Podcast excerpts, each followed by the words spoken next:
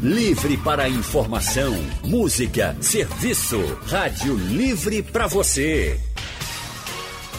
O consultório do Rádio Livre. Faça a sua consulta pelo telefone 3421 3148. Na internet www.radiojornal.com.br. Consultório do Rádio Livre de hoje vai explicar para você como o novo coronavírus age no nosso corpo. E para isso a gente vai conversar com o médico infectologista, especialista em saúde pública, Dr. Gabriel Serrano. Doutor Gabriel, muito boa tarde. Boa tarde, Anne. Boa tarde a todos que estão nos ouvindo. Boa tarde, doutor Gabriel. E quem está com a gente também é o biólogo especialista em imunologia pelo Conselho Regional de Biologia, especialista em biologia molecular e celular, doutor Sérgio Crovella. Sérgio é, é, italiano, ele foi convocado pelo governo da Itália para estudar o vírus e ajudar também no combate à Covid-19. Boa tarde, Sérgio. Boa tarde. Boa tarde, Sérgio. Muito obrigada também por estar no nosso consultório de hoje. E para você que está nos ouvindo, você pode participar com a gente, mandando perguntas pelo painel interativo, pelo nosso WhatsApp. O número é o 991478520. Ou, se preferir, ligue para cá e fale com o doutor Sérgio e também o doutor Gabriel. Sérgio, queria começar com você hoje, porque eu queria que você explicasse o que os cientistas já sabem sobre os motivos que levam a muitas pessoas a não apresentarem sintomas do, da, da Covid-19? Sim, ótima pergunta. É, felizmente, nosso sistema imune tem excelente capacidade de reagir às infecções virais, inclusive o SARS-CoV-2, que é o nome do, do vírus. Covid-19 é o nome da, da doença. Por isso, é uma doença que impacta, vamos dizer, é, sistemas imunes enfraquecidos ou com uma propensão para desencadear. Alexandre? É, Sérgio, a gente sabe que tem algumas doenças crônicas, comorbidades, tem mais chances de que a doença também se agrave, mas nem todos os casos são assim. Em algumas pessoas que não têm comorbidades, a doença também fica grave. Por que isso acontece, hein, Sérgio? Então, é, isso acontece porque eu já falei de uma palavra-chave, de uma palavra infelizmente mágica, que é, é o termo inflamação. Claro que paciente que tem comorbidade tem um risco bem maior, eh, devido às comorbidades em si, eh, de desenvolver a forma mais grave da, da doença. Porém, tem pessoas que não têm comorbidade, que têm uma idade não de risco como as pessoas mais idosas, que desenvolvem a doença. Estamos pesquisando e procurando é, defeitos é, nos genes codificantes as moléculas relacionadas com a inflamação para identificar quais são os atores potenciais que são, é, de uma certa forma, quebrados em indivíduos que não têm risco de desenvolver qualquer tipo de doença, porque tem um sistema imune aparentemente eficiente, porém, esses indivíduos têm propensão para é, defeitos inflamatórios. Isso em palavras bem, bem simples, viu? Uhum. Anne? Certo. Doutor Gabriel, e quando uma pessoa é diagnosticada com a Covid-19, vamos pensar na pessoa que tem o diagnóstico já comprovado, está lá com os sintomas, está com a Covid-19. Existe tempo para essa pessoa ter alta médica da Covid-19? É, Ana, eu queria primeiro dar boa tarde também para o doutor Sérgio e para Alexandre, que eu não tinha falado direito daquela, no começo, né? Boa tarde. Mas assim, se a gente parar para pensar. Boa tarde, pessoal. Se a gente parar para pensar, isso dura em média 14 dias. A gente tem alguns pacientes apresentando quadros que duram até mais, ou outros que duram menos. Se a gente parar para pensar, 80 a 86% das pessoas infectadas vai ter quadros mais leves. ou assintomáticos, não vão sentir nada, ou quadros oligossintomáticos, que é quase sem sintoma nenhum. E isso duraria menos, mas uma média de 14 dias para ficar curado, ou pelo menos dois dias assintomáticos, a gente pode considerar. É o que a gente tem visto como maioria.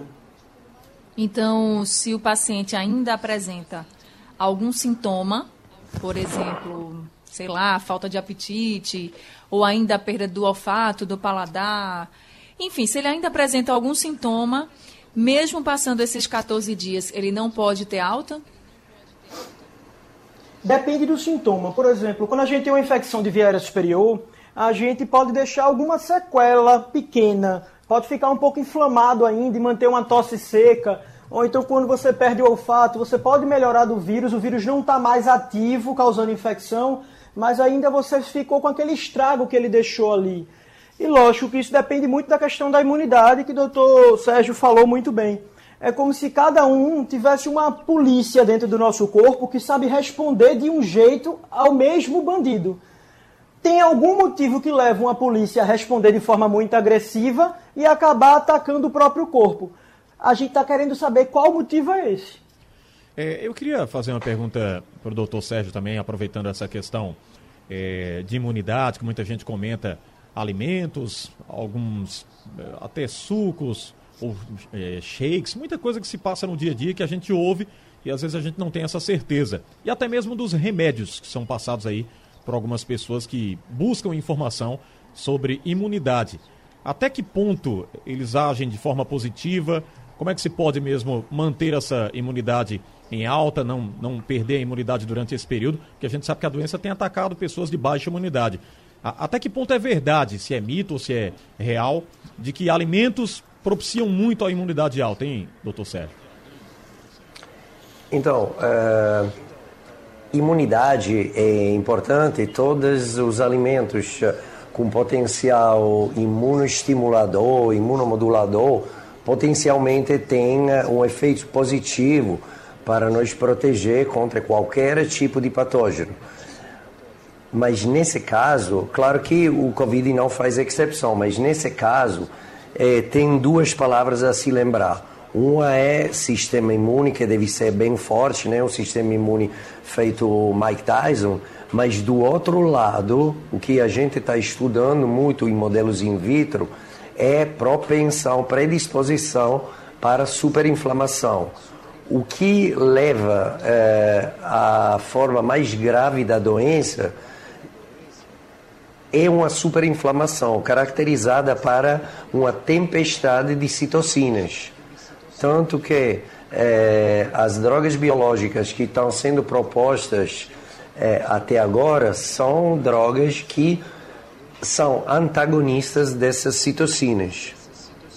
Estamos uh, no começo da luta ainda, uh, porque já identificamos o que é que não funciona no paciente, ou seja, o paciente grave, o paciente com a forma leve não, não tem esse problema. O paciente grave tem uma superinflamação que é alta, porém crônica, e é, nós temos que tentar diminuir esse perfil inflamatório que leva a toda a série de eh, problemas, eh, primariamente nos pulmões, mas pode atingir muitos outros órgãos. Tem muitos relatos de casos eh, sobre eh, aumento de doenças cardíacas, eh, problemas eh, nos rins, ou seja, outra preocupação relacionada a essa superinflamação é a capacidade do vírus de é, pegar gancho dessa superinflamação para é, atuar de forma, é, de forma ruim, né? É, danificando outros órgãos, além do pulmão, que é nosso é, alvo principal. Consultório do Rádio Livre hoje, explicando para você como é que o novo coronavírus age no nosso organismo. Por isso a gente está conversando com o médico infectologista Dr. Gabriel Serrano e também com o biólogo italiano que está lá na Itália estudando o vírus desde que começou, começaram né, todos esses casos, que é o Dr. Sérgio Crovella. Agora eu vou passar aqui a bola para o ouvinte Andrade de Rio Doce, que está na linha querendo participar do nosso consultório. Andrade, muito boa tarde para você. Boa tarde, querida Anne, boa tarde, querido Alexandre, doutor Sérgio e doutor Gabriel, boa tarde. Boa tarde. É, gerações Boa tarde. futuras, a geração que, vi, que virá pós-Covid-19, é, essa geração nascerá imunizada contra o Covid ou não? Doutor, Doutor Sérgio. Sérgio? Sim, é, então, é, está se falando muito desse assunto, ou seja, quem que entrou em contato com o vírus que desenvolveu uma resposta IgG é, positiva, ou seja, é, estimulou é, o contato com o vírus, a produção é, de uma memória imunológica, é um assunto de grande debate. Por quê? Ter uma produção de uma molécula do sistema imune que eh, fala, ok, amigo, você eh, ficou em contato com o vírus, não significa necessariamente ser protegido. Para ser protegido, eh, o indivíduo precisa produzir anticorpos chamados de neutralizantes, ou seja, capaz de destruir o vírus. Isso pode ser verificado in vitro com um ensaio específico que precisa de um laboratório de biossegurança, eh, porque precisa cultivar o vírus, e a gente vai ver se o anticorpo produzido pelo indivíduo é efetivamente um anticorpo neutralizante. Na história da imunologia, a pergunta é muito boa. Na história da imunologia, a gente acha que eh, ter uma memória imunológica contra um patógeno é igual, significa, beleza, eu estou imunizado. Nesse caso de um novo patógeno, eh, ter uma resposta anticorpal significa só eh, ter visto o vírus, ter superado talvez a, a doença de uma forma brilhante, mas não sabemos se esses anticorpos são protetivos, ou seja, capazes de eh, destruir o vírus ou não. Isso é um ponto de debate extremamente importante, sobretudo eh, porque agora eh, tem essa moda do teste rápido para avaliação eh, de imunoglobulinas. É importante para saber, para saber quanta parte da população ficou em contato com o vírus. Isso dá uma ideia de, do, do peso específico do vírus, da, da infecção na população. Porém, quem que tem eh, o IgG positivo, o anticorpo contra o vírus positivo, não deve se sentir, eh, se chama patente imunológica, patenteado para ter resistência contra o vírus. A resistência é quando ele produz anticorpos neutralizantes. Certo?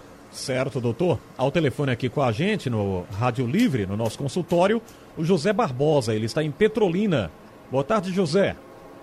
Boa tarde, Alexandre. Satisfação em falar com você. Boa tarde a, a, aos entrevistados aí, as pessoas.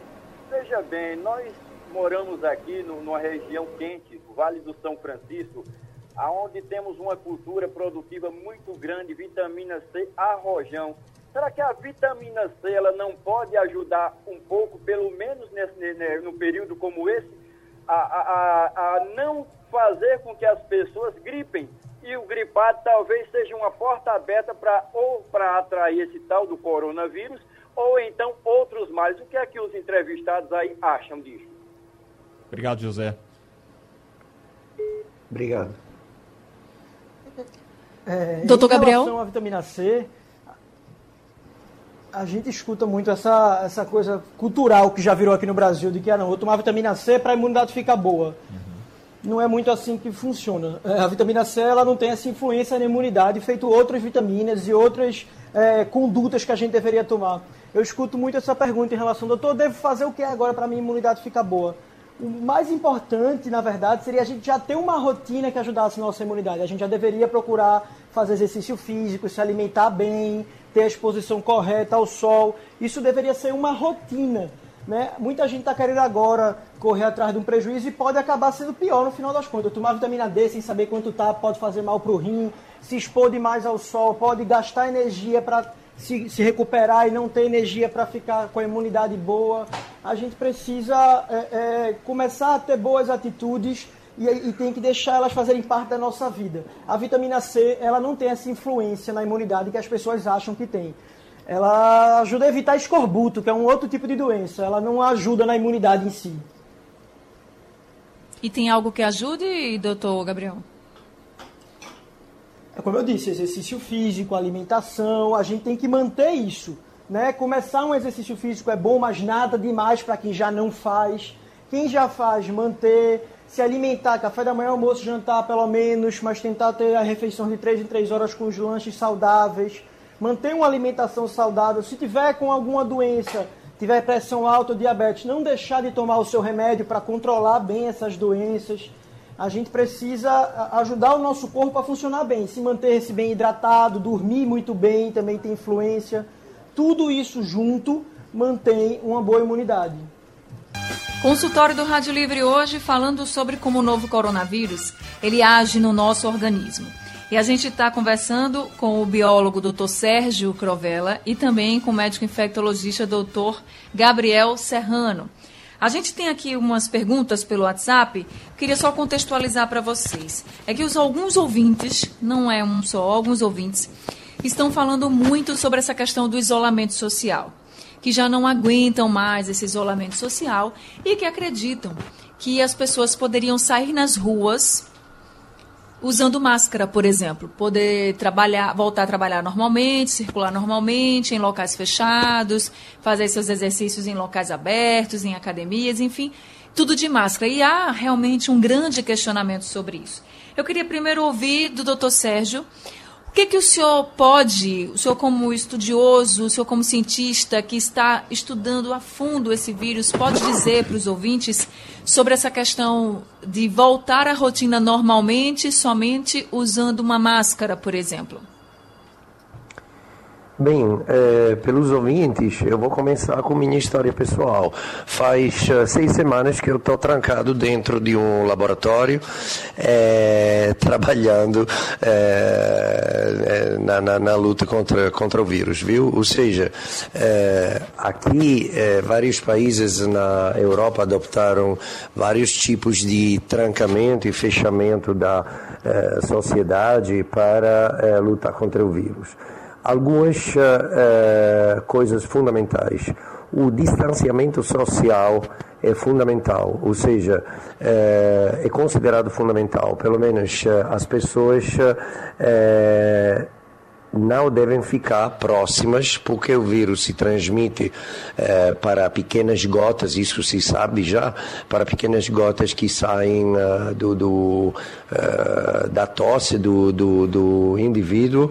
O distanciamento social é a coisa mais importante.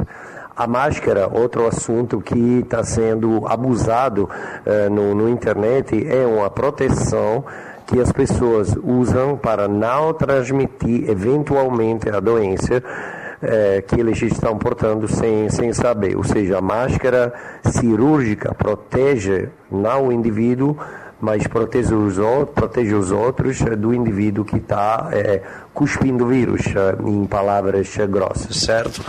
É, eu sei do impacto dramático eh, do uh, trancamento, porque estou vivendo isso, imagina, seis semanas eh, trancado. Eh, porém, eh, aqui foi eh, a solução que contribuiu para baixar de forma importante o, o, a forma contagiosa do, do, do vírus, a pandemia. Trancamento, distanciamento é questão de debate muito grande. Tem outros países uh, uh, do mundo onde estão uh, fechando menos as portas das pessoas, mas estão sendo muito rígidos sobre o distanciamento social.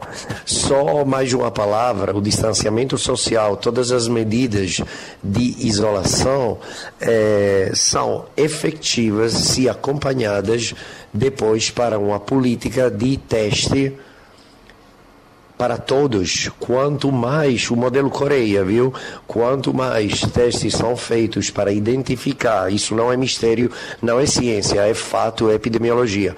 Quanto mais testes são feitos e quanto mais alta é a possibilidade de identificar portadores sem sintomas, quanto mais alta é a possibilidade de afastar esses portadores dos indivíduos susceptíveis, eh, de isolar os indivíduos eh, portadores eh, e assim deixando livre as outras pessoas da possibilidade de serem infectados. Ou seja, é importante o distanciamento, na minha visão, é fundamental, ainda mais que o trancamento em casa, certo?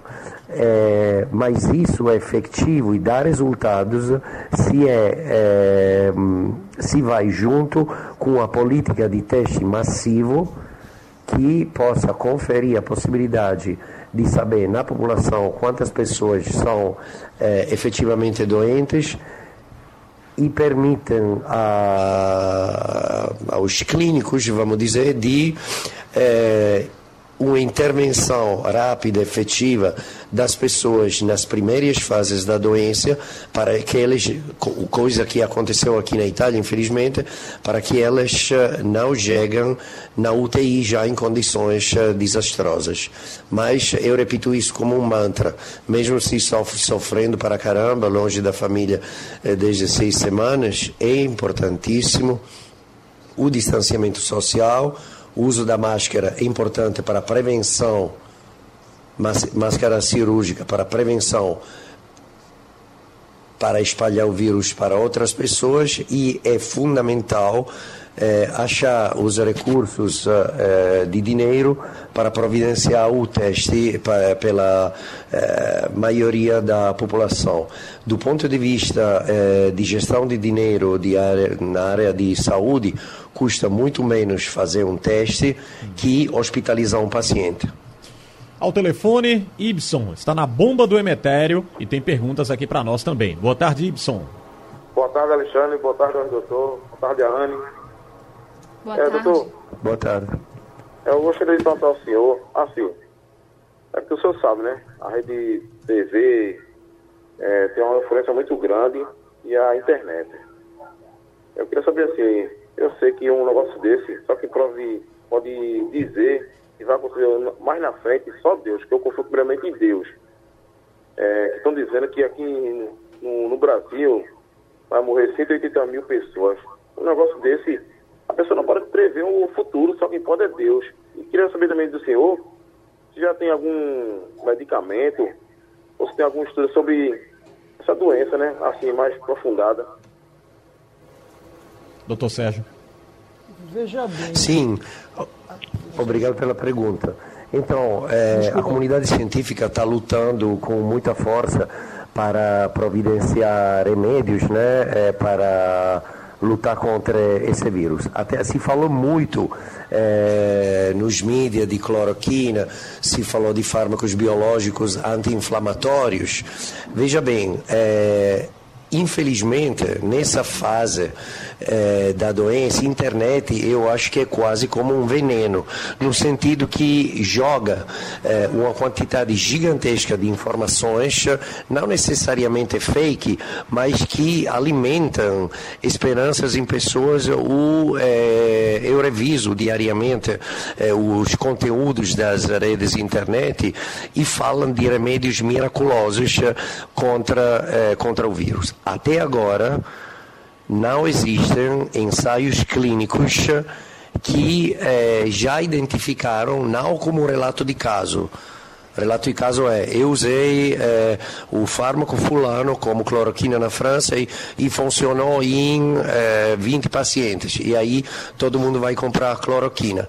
Não é que a cloroquina não funciona, mas o que a gente está é, precisando são ensaios clínicos bem direcionados, bem feitos para verificar todos os novos fármacos e todas as novas vacinas que estão sendo desenvolvidas, já existem cinco vacinas que já estão na fase 1 da experimentação no ser, no ser humano.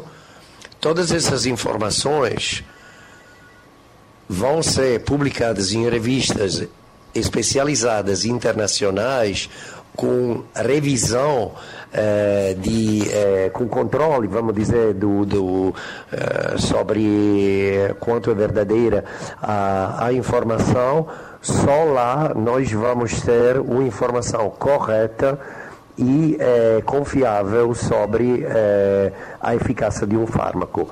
Tem que prestar muita atenção ao que está escrito no internet, infelizmente, porque é, a gente pode se enganar e não tem que ficar desesperados.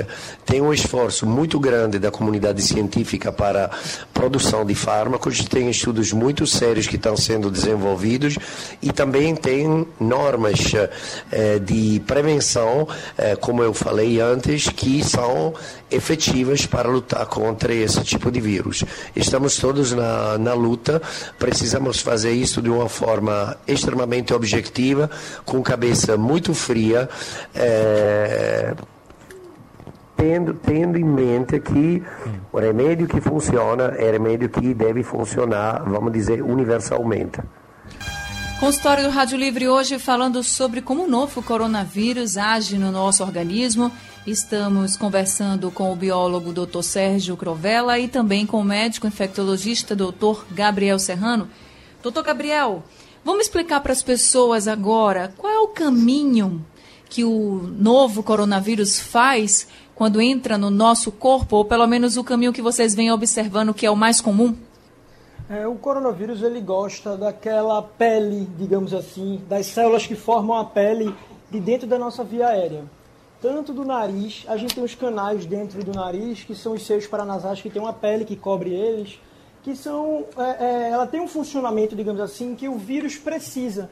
Porque o, o vírus ele é uma forma de vida que, no caso do coronavírus, tem uma formação que não é de DNA, ele é de RNA e ele não é muito completo. Então ele precisa entrar numa célula para a célula meio que trabalhar por ele para poder fazer as cópias dele. É como se uma fábrica de refrigerante é, é, de laranja entrasse na fábrica de Guaraná. E a cada nove refrigerantes de Guaraná que aquela fábrica fizesse, ela faz um de laranja e depois aquela de, de laranja fosse lá, pegasse e vendesse. Ou seja, ele usa a fábrica da concorrência para poder produzir o refrigerante dele. É mais ou menos isso. Isso seria o novo vírus. E esses vírus iam infectar novas células, novas células. A grande questão é que na maioria das pessoas ele não causa, digamos, uma resposta do corpo muito grande. Porque o corpo nota que ele está ali, começa a chamar mais célula da imunidade para ir lá brigar com aquele vírus que entrou. Muitas vezes, quando alguém tem um problema na imunidade, essa, essa polícia que vai lá brigar, digamos assim, que é a nossa, nossa imunidade, vai lá brigar com o vírus, ele pode acabar exagerando um pouco e inflamar demais, é o que o doutor Sérgio estava dizendo. E nessa briga são produzidas substâncias para chamar outros vi, outras células de imunidade. Perdão, ela, ela também libera substâncias que são essas citocinas. Então, o problema é quando essa guerra acontece num lugar que deveria estar funcionando bem, que é justamente no nosso alvéolo, porque às vezes ele sai dessa via aérea superior, vai para a via aérea inferior, e o bandido, quando está lá, que é o vírus, quando combatido pela polícia, pode ter uma repercussão muito grande. É como se tivesse uma troca de tiro no meio de uma multidão. Você vai acabar tendo gente morrendo que não deveria. E isso acontece num local, que é o nosso alvéolo, onde tem troca de gasosa. Troca gasosa. O oxigênio que está no ar vai para dentro do sangue. E aí o corpo da gente, quando está muito inflamado, não consegue fazer isso, então falta energia. É por isso que a pessoa acaba tendo uma síndrome respiratória aguda grave. E aí o pulmão muito inflamado pode levar alguém a vir a falecer. E isso é mais fácil em alguém que já tem problema de pressão, diabetes, porque essa pessoa já pode ter, digamos assim, um rim funcionando no limite. Então, quando precisa de mais, ele pode não funcionar. E aí o vírus, como o doutor Crovella disse, né, aproveita esse corpo que não está funcionando muito bem para sair infectando o resto do corpo, se a pessoa, digamos assim, não tiver nada mais grave e não vier a óbito antes. Tá certo, então. Doutor Gabriel, queria agradecer muito a sua participação aqui com a gente em mais um consultório, trazendo todas as orientações. Mas antes de me despedir mesmo, deixa eu só responder aqui ao Wagner, porque ele está perguntando por que a gente sempre convida os médicos que têm a opinião das autoridades em saúde. E aí, Wagner, é realmente a sua pergunta já foi respondida. Como o doutor Sérgio Crovella falou, que é um grande estudioso e que está lá na Itália estudando o vírus a fundo, é preciso sim manter o isolamento social. E a gente não escolhe pela opinião do médico, a gente escolhe o especialista pela capacidade, pelo estudo dele, pela competência. E claro que todos nós da Rádio Jornal seguimos as orientações das autoridades em saúde no mundo inteiro. Então, se a Organização Mundial de Saúde hoje diz que o melhor é o isolamento social, é claro que nós vamos seguir o maior órgão e a maior autoridade em saúde do mundo, tá certo? Doutor Sérgio Crovella, muito obrigada por esse consultório de hoje, por nos atender. Desculpa, doutor Gabriel. agradeço, foi uma oportunidade muito boa. Muito obrigada. Uma boa tarde para o senhor. Doutor Gabriel, muito é... obrigada também. Boa tarde. Obrigado, Boa tarde, Anne. Obrigado, Alexandre. Prazer, doutor Sérgio. Doutor Sérgio, vocês não têm ideia da sumidade que ele é no tema. Então, é um prazer para mim estar no programa com ele. Eu fico brincando com as meninas prazer aqui, que eu sou fã dele, eu sou do fã clube dele. e a grande questão por a gente falar dessas coisas, Anne, é porque não é uma questão de opinião. A gente está aqui só dizendo o que os estudos dizem. A gente só quer trazer informação. Informação a gente vê aqui. Exatamente. Muito obrigada, obrigada a todo mundo que participou também do consultório do Rádio Livre. Lembrando que ele vai estar disponível no site da Rádio Jornal daqui a pouco, também nos principais distribuidores de podcast e vai ser reprisado durante a madrugada Alexandre Costa, está chegando ao fim o Rádio Livre, mas amanhã a gente está de volta a partir das duas horas da tarde, combinado? Combinado. Então, Anne, agradecimentos aqui aos doutores Sérgio Crovella, Gabriel Serrano, vários esclarecimentos e aos ouvintes que mandaram mensagem para nós também no Rádio Livre. Está chegando ao fim. A produção é de Gabriela Bento. Trabalhos técnicos de Edilson Lima e Big Alves. Editora executiva de Ana Moura. E a direção de jornalismo é de Mônica Carvalho. Sugestão ou comentário sobre o programa que você acaba de ouvir, envie para o e-mail ouvinte@radiojornal.com.br ou para o endereço Rua do Lima 250, Santo Amaro, Recife, Pernambuco.